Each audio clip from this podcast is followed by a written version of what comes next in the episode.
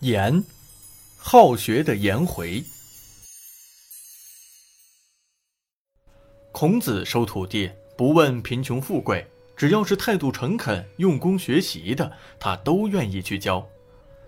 颜回第一次见孔子时，不过是个十多岁的孩子，他个头矮小，衣着简陋，面黄肌瘦，但额头却出奇的高。双眼深凹，炯炯有神，透着机智和聪慧。然而这次见面，颜回并没有给孔子留下深刻印象。后来，孔子渐渐发现，他的弟子中读书最用功的就是颜回，而且他很少提问，只是瞪着一双大眼，像贪食般的听讲。放学了，弟子们纷纷回家去吃饭，颜回总是最后一个才走。饭后又第一个来到学堂捧卷诵读，时间长了，孔子觉得很奇怪，颜回为什么吃饭这么快呢？一天，孔子派人偷偷跟随颜回回家，打探究竟。原来，颜回的家住在贫民区，平时颜回的父亲在城外种地，不回家吃饭；颜回的母亲又在外给人帮工，也不回家吃饭。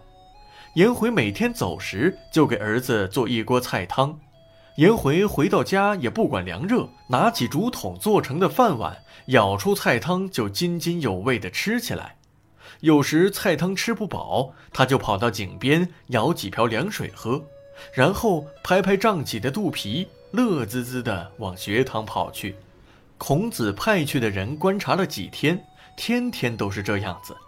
孔子对颜回既深表同情，又十分佩服，于是他说了这样一句话：“一箪食，一瓢饮，在陋巷，人不堪其忧，回也不改其乐，贤哉回也！”意思是说，颜回吃一小筐饭，喝一瓢水，住在穷陋的小房中，别人都受不了这种贫苦。颜回却仍然不改变他认真学习的乐趣，颜回真的是贤德啊。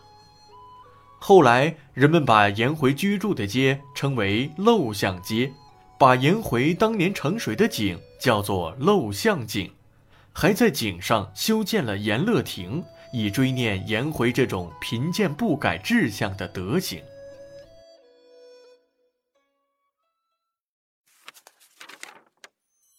颜姓起源。一，传说上古颛顼的后代有个叫陆钟的人，他的妻子一胎生下了六个儿子，其中第五个儿子北周武王封在诸国（今山东邹县），诸国传至朱武公，因其字伯言，世人乃称之为颜公。颜公的后代有以颜为姓的。二。伯禽的儿子被周王封在延邑，其后代就以封地名为姓。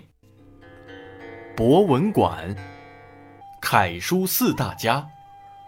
中国楷书四大家是指在楷书书法史上有很大成就的四位古人，他们分别是唐朝欧阳询，欧体；唐朝颜真卿，颜体；唐朝柳公权，柳体。元朝赵孟俯赵体，